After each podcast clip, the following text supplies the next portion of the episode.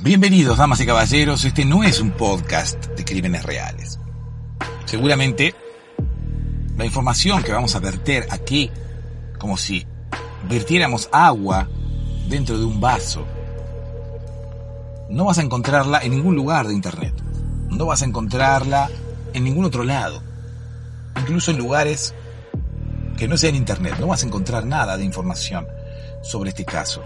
Porque dudo que realmente haya ocurrido este caso. Pero igualmente aquí vamos a relatarte cómo fueron los hechos. Aquí vamos a relatarte quién murió, cómo murió y los detalles más escabrosos, escabrosos y escombrosos acerca de este caso. ¿Por qué digo detalles escabrosos y escombrosos? Porque este es el caso del asesino de los escombros el asesino que luego de que su casa se derrumbara, mataba gente con los escombros de su casa. Y vos me dirás, ¿cómo mataba gente? Metía personas debajo de los escombros. No. Agarraba pedazos de escombros y le tiraba con ese escombro a personas que pasaban por la calle. Entonces, bueno, a la mitad le pegaba, a la mitad no. Osados aquellos que, intentando hacer retos para TikTok, pasaban por la puerta del asesino de los escombros. Osados aquellos que osaban con pasar por adelante por, por la calle, transitar por la calle del asesino de los escombros. Retos de TikTok llevaban a estas personas a pasar por allí y a arriesgarse a ser asesinados por el asesino de los escombros, que a donde veía una persona le revoleaba con un escombro. Pero vamos a remontarnos al inicio de este caso, vamos a remontarnos cual barrilete cósmico, vamos a remontarnos por los aires y vamos a remontarnos hasta el año 1984. En ese año, el asesino de los escombros estaba ya construyendo su casa. Ocurre que el asesino de los escombros, bueno, construyó su casa él mismo, con sus propias manos, y no va a ser con las manos de otro. Obviamente, con sus propias manos, con sus manos. Así fue como el asesino de los escombros construyó su casa. No va a construirla con los pies, las casas se construyen con las manos. Pero bueno, vamos a intentar hablar como hablan los investigadores, ¿no? Porque los investigadores estuvieron presentes en la escena del crimen. Una escena del crimen que duró, una escena del crimen que estaba en vivo, ¿no? Una escena del crimen casi en streaming. ¿Por qué? Porque no había escena del crimen. O sea, la escena del crimen era la calle. Y no había crimen. O sea, no, no es que el crimen empezó y terminó, sino que el crimen se iba sucediendo, o los crímenes se iban sucediendo a medida que el tiempo avanzaba, a medida que el tiempo transcurría. Es por eso que muchos se acercaban a la calle del asesino de los escombros y transmitían en vivo para Twitch. ¿no? Hacían una especie de streaming acerca de lo que ocurría en la calle del asesino de los escombros. La calle del asesino de los escombros. Intentemos, por un momento, pensar que vivimos en la calle del asesino de los escombros.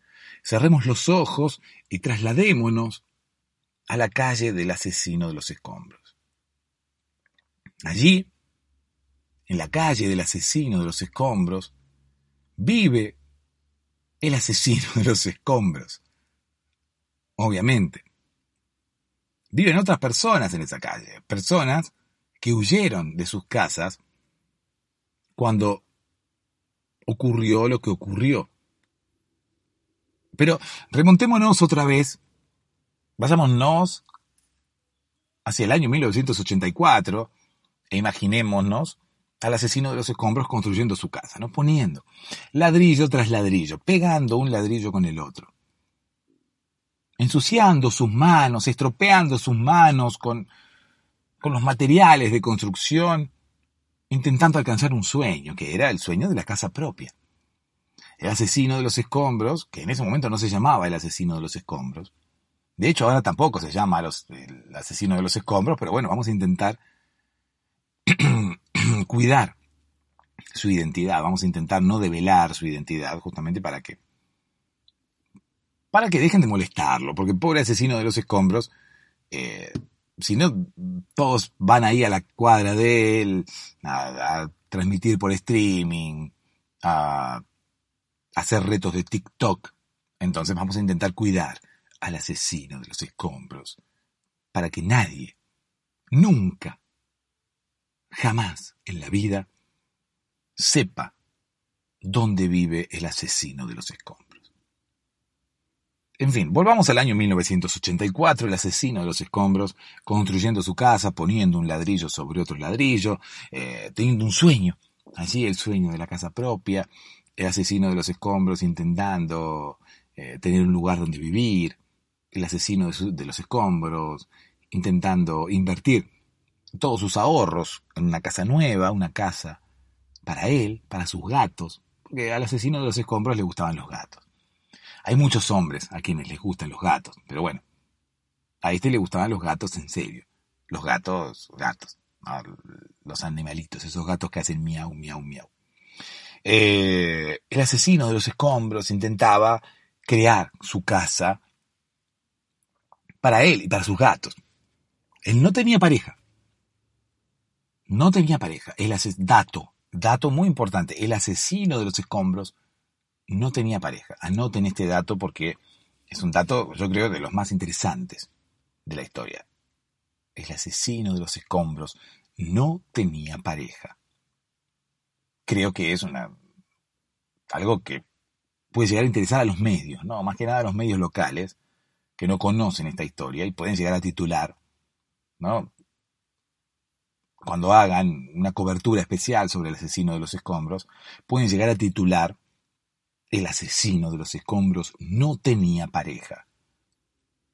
Yo creo que es un, título por demás atractivo para aquellas personas que pueden llegar a leer ¿no? los periódicos y las revistas locales.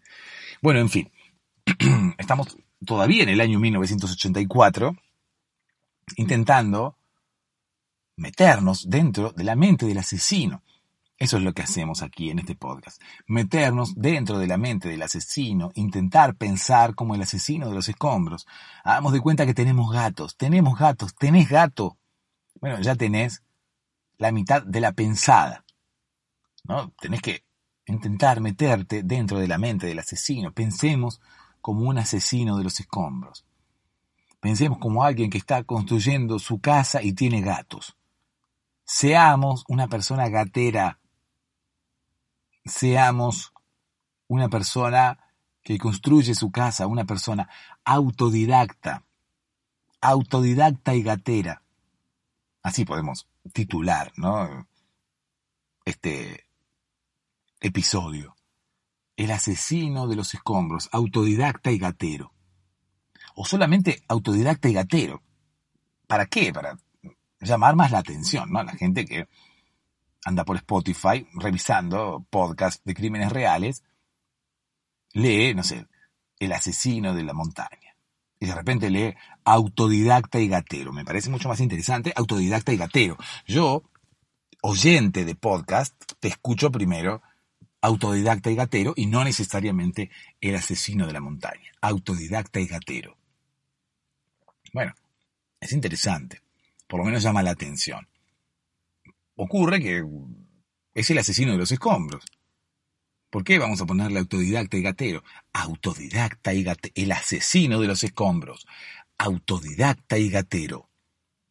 También podemos poner ese título bastante largo. Bueno, en fin. Luego decidiré qué título le pongo a este episodio, pero vamos a centrarnos en la historia del asesino de los escombros. Vamos a, a intentar entender cómo funciona la mente de un asesino, por qué el asesino de los escombros decide matar, por qué un ser humano decide matar, qué es lo que lleva a un ser humano a que decida matar, por qué un ser humano puede llegar a decidir matar a otro ser humano, porque cualquier ser humano puede decidir matar una mosca. Un ser humano es un asesino por matar una mosca. Un ser humano es culpable de matar a una mosca. Puede enjuiciar a un ser humano, una corte mosquil. Puede enjuiciar a un ser humano por haber matado una mosca. Creo que todos los seres humanos en algún momento hemos matado una mosca y todos los seres humanos somos culpables. Las moscas planifican, están planeando enjuiciarnos a todos los seres humanos y quedarse con el planeta Tierra, pero no lo pueden lograr todavía. En fin,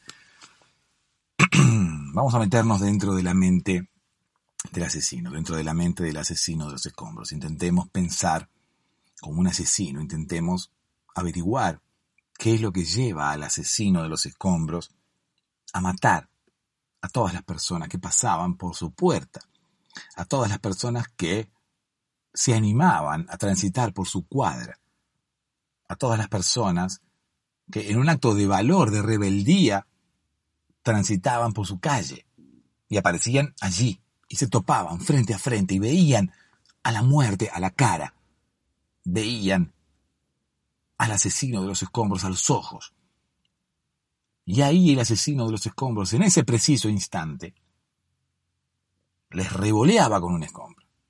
Les revoleaba con una piedra, con un pedazo de su propia casa. Un pedazo de su casa, la cual se había derrumbado días atrás. Pero bueno, volvamos al año 1984, intentemos meternos en la mente del asesino. Vamos a intentar pensar como el asesino. Om, soy un asesino. Om, soy un asesino. Soy un asesino, pienso como un asesino. Voy a matar, voy a matar, voy a matar. ¿Qué me lleva a matar? ¿Qué me lleva a matar? ¿Qué me lleva a matar? Los investigadores hacían este ejercicio. Los investigadores suelen hacer estos ejercicios. Empiezan como un tipo de hipnosis, ¿no? Como para poder eh, intentar, como quien dice, llegar a meterse dentro de la mente del asesino, lo mismo que estamos intentando nosotros. Quizás todos los que estamos ahora mismo escuchando este podcast, en un futuro seamos investigadores privados. Intentamos entender desde aquí la mente de los asesinos, intentamos meternos dentro de la mente de los asesinos, e intentar saber, intentar develar, intentar averiguar, intentar conocer por qué los asesinos matan, por qué matás asesinos, por qué. ¿Por qué el asesino de los escombros asesina personas? ¿Por qué asesina con escombros? ¿Por qué se llama el asesino de los escombros? ¿Acaso no tiene nombre? ¿Acaso el asesino de los escombros no fue engendrado por una madre y por un padre que lo bautizaron y le dieron un nombre? ¿Por qué ahora, dejando de lado aquello que, que sus padres pensaron con tanto amor, ¿por qué ahora dejamos de lado su nombre? Por precaución. Estamos intentando cuidar al asesino de los escombros, al no decir su nombre. Pero Vayamos nuevamente al año 1984. El asesino de los escombros construía su casa con sus propias manos. El asesino de los escombros, en el año 1985, termina su casa. Llega hasta el techo, cierra el techo y al final puede completar su casa, la casa que iba a disfrutar junto a sus gatos. Ocurre que el asesino de los escombros no tenía ningún tipo de conocimiento para llevar adelante su casa. El asesino de los escombros construyó su casa sin ningún tipo de conocimiento. El asesino de los escombros construyó su casa mal. El asesino de los escombros construyó su casa de forma muy débil y a pesar de construirla de ladrillos, vino el lobo sopló y derrumbó su casa. El asesino de los escombros pensaba, el asesino de los escombros, fanático él del cuento de los tres cerditos, pensaba que iba a ocurrir lo mismo que en el cuento, que en aquel cuento de los tres cerditos. El asesino de los escombros pensaba que él no podía construir su casa de paja. El asesino de los escombros pensaba que la mejor manera de construir su casa era de ladrillos. ¿Por qué? Porque si no iba a venir el lobo, iba a soplar e iba a tirar su casa. Y el asesino de los escombros no quería que nadie tirara su casa. Es por eso que decidió construir su casa de ladrillos para que el lobo no pudiera soplar y no pudiera tirar su casa, no pudiera derrumbar su casa. Miró una y otra vez la caricatura de los tres cerditos y vio cómo el último cerdito estaba como bastante copado, ¿no? Con el tema de, de la construcción y sabía poner un ladrillo sobre otro y el asesino de los escombros no vio que fuera tan difícil. Dijo, che, pero si lo puede hacer el cerdito, lo puedo hacer yo también. Intentemos meternos dentro de la mente del asesino. Intentemos, por un momento, entender cómo funciona la mente de un asesino. Quizás para eso tendríamos que ver la caricatura de los tres cerditos. Tendríamos que verle la cara al lobo, mirar al lobo a la cara, mirar al lobo que al fin y al cabo fue el precursor, fue quien terminó de, crear un asesino, indirectamente quizás, pero el lobo fue el que convirtió a un hombre común y corriente, un hombre que tenía gatos, un hombre gatero, en un asesino. El lobo, con su suplido, terminó desatando la ira de un hombre gatero, de un hombre común y corriente, que terminó convirtiéndose en asesino por el lobo. Miremos al lobo a la cara. Estamos mirando a la muerte a la cara. Miremos al lobo a la cara. Miremos al lobo. ¿Será el mismo lobo de Caperucita? Quizás. ¿O será otro lobo? Los lobos encarnan a la muerte. Los lobos crean asesinos. Los lobos soplan. Y fue el lobo quien vino, sopló la casa del asesino de los escombros y tiró su casa y derrumbó su casa, dejándolo a él y a todos sus gatos sin casa.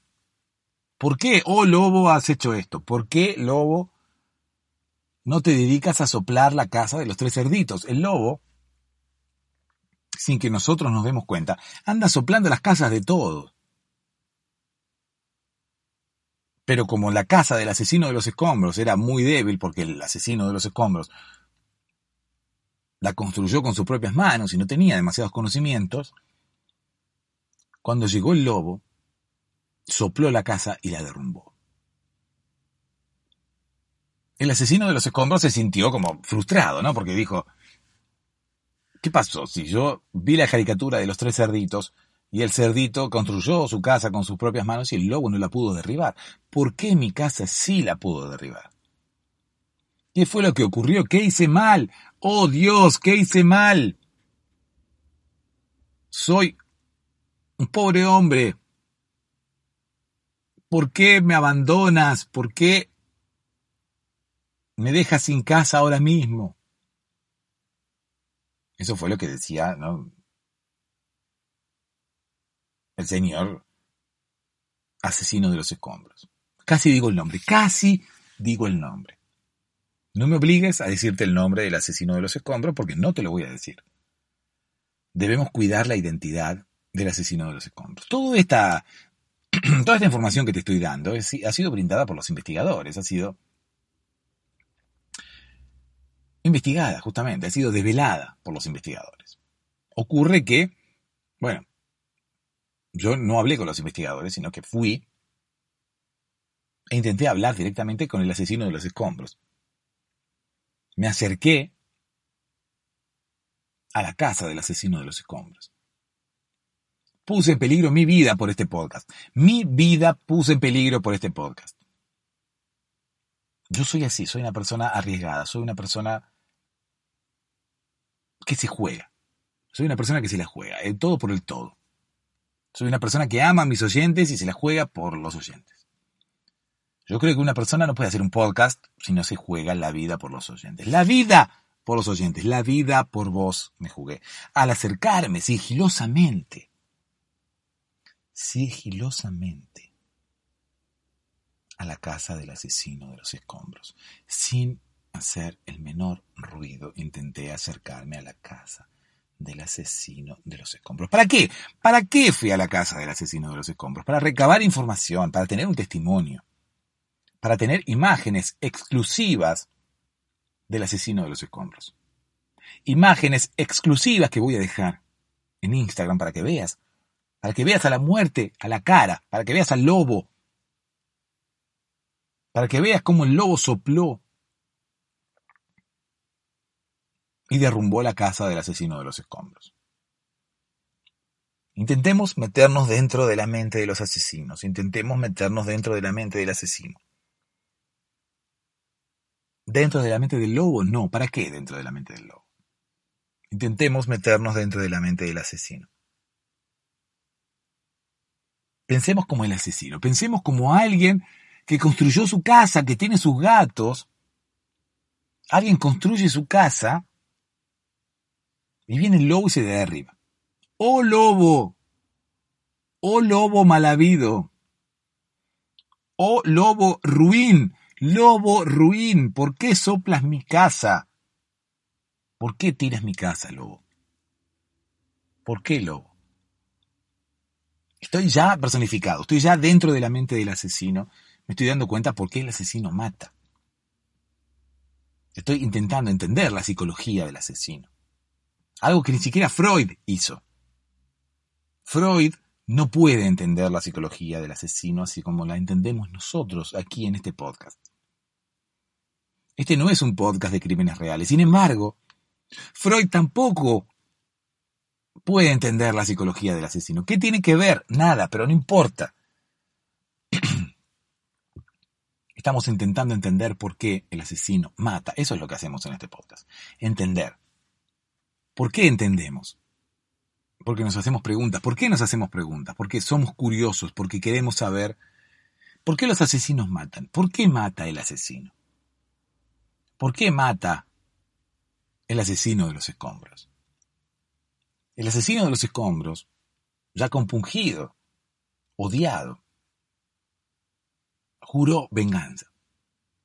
Quiso vengarse del lobo, pero bueno, nunca pudo encontrar al lobo. Lo buscó en varios cuentos, solamente lo encontró en el cuento de Caperucita, porque el lobo no es...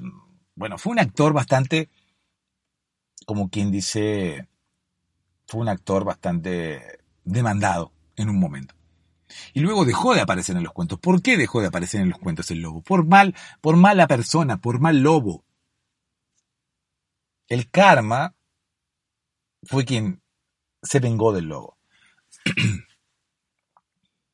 porque el lobo le tiró la casa al asesino de los escombros.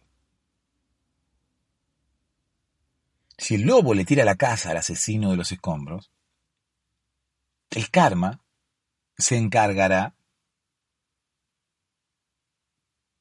de vengarse del lobo. Así fue como luego al lobo no lo llamaron para ningún cuento más. Está en el cuento de los tres cerditos, está en el cuento de Caperucita, pero no hay otro cuento donde esté el lobo. Pixar nunca más llamó el lobo. Por ejemplo, Pixar nunca llamó el lobo. Pixar empezó a hacer cuentos con otras cosas, con otras ideas. El lobo se quedó sin trabajo. Ahí tenés, lobo. Ahí tenés. Las malas actitudes son, como quien dice, mal recompensadas. Las malas actitudes tienen su merecido.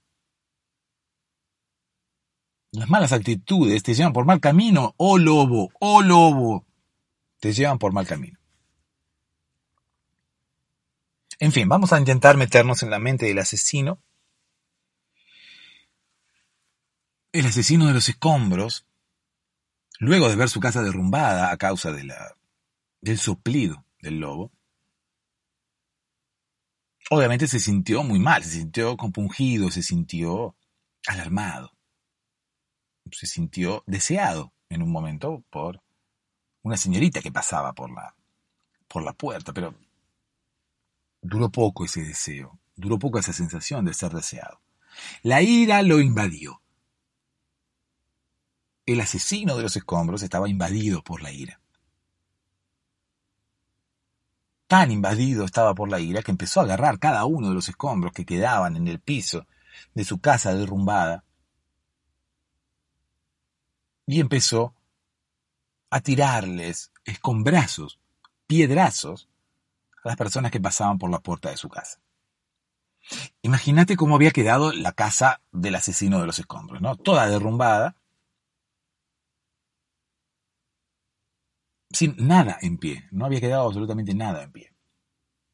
Lo único que quedaba en pie era una pared del frente en donde se había alojado la puerta en algún momento. Entonces, quedaba un pedazo de pared con el hueco de la puerta en el medio. Para que te des una idea, era como una especie de cuadrado que quedaba en el medio, el hueco de la puerta, ¿no? un pedazo de pared en pie con el hueco de la puerta. Todo lo demás estaba derrumbado, pero las personas que pasaban por la puerta no, no, no se percataban tanto de que detrás había una casa derrumbada. Había un pedazo de pared adelante con el hueco de la puerta. La puerta faltaba, pero no parecía una casa derrumbada por, por dentro, parecía una pared sin puerta. No mucho más que eso. Ocurre que el asesino de los escombros, preso de la ira, empezó a apuntarle a las personas que pasaban por allí, por el hueco de la puerta, él dentro de su casa, montado en un montón de escombros. Subido al montón de escombros y sumido en una depresión e invadido por la ira, empezó a agarrar escombros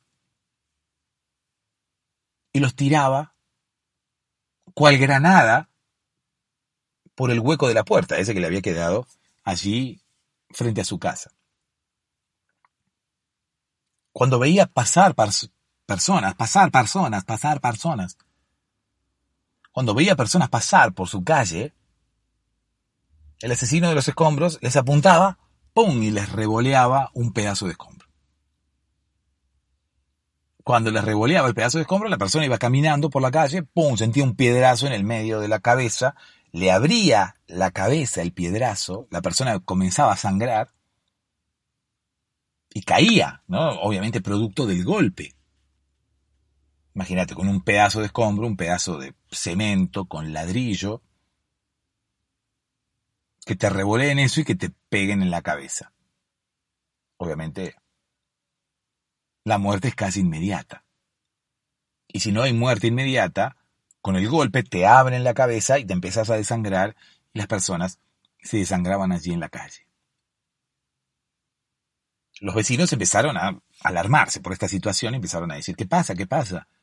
Hay gente tirada en el piso, hay gente muerta. Veo gente muerta. ¿Qué ocurre? ¿Qué ocurre? ¿Qué ocurre? Cuando se asomaban a la ventana veían que de la casa del asesino de los escombros salían despedidos, salían volando escombros que le pegaban en la cabeza a la gente que iba pasando.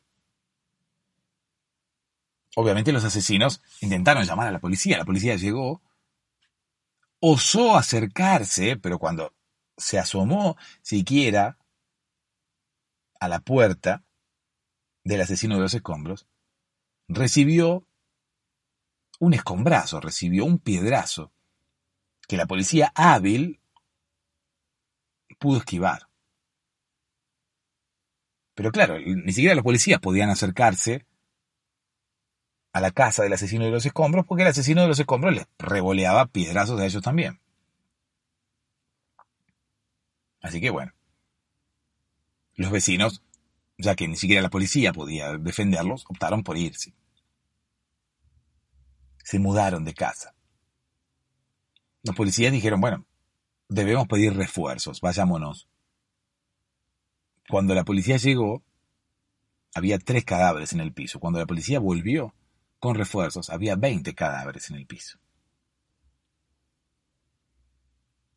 Todas las personas que pasaban frente a la casa del asesino de los escombros recibían un piedrazo. El asesino de los escombros quería vengarse del lobo y en vez de vengarse del lobo se le había agarrado con la gente.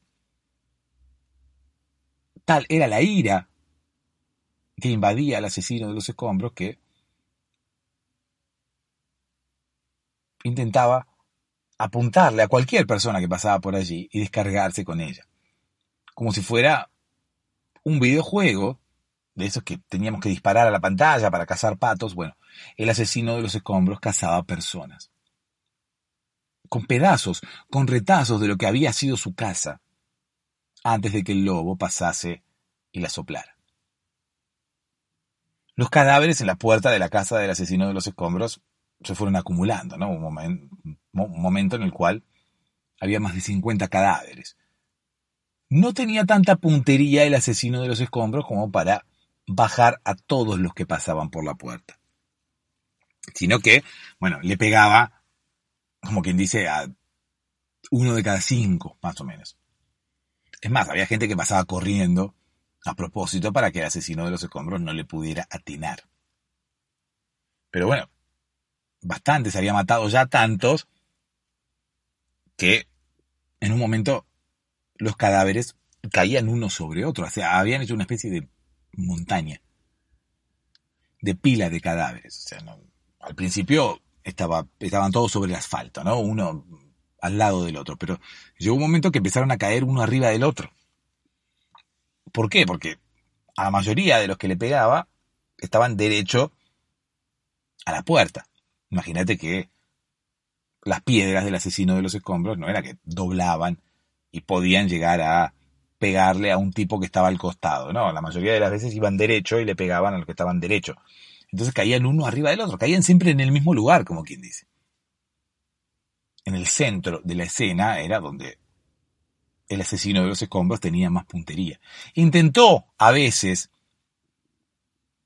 disparar algún piedrazo como con comba, viste, así tipo un tiro libre de Messi, con comba, así como que, que la que la piedra doble, pero no pudo. Además de ver el cuento de los tres cerditos, había visto muchas veces la película Se Busca, la película Wanted, con Angelina Jolie, esa que, las balas doblan. ¿no? Y él intentó también que la bala doblara.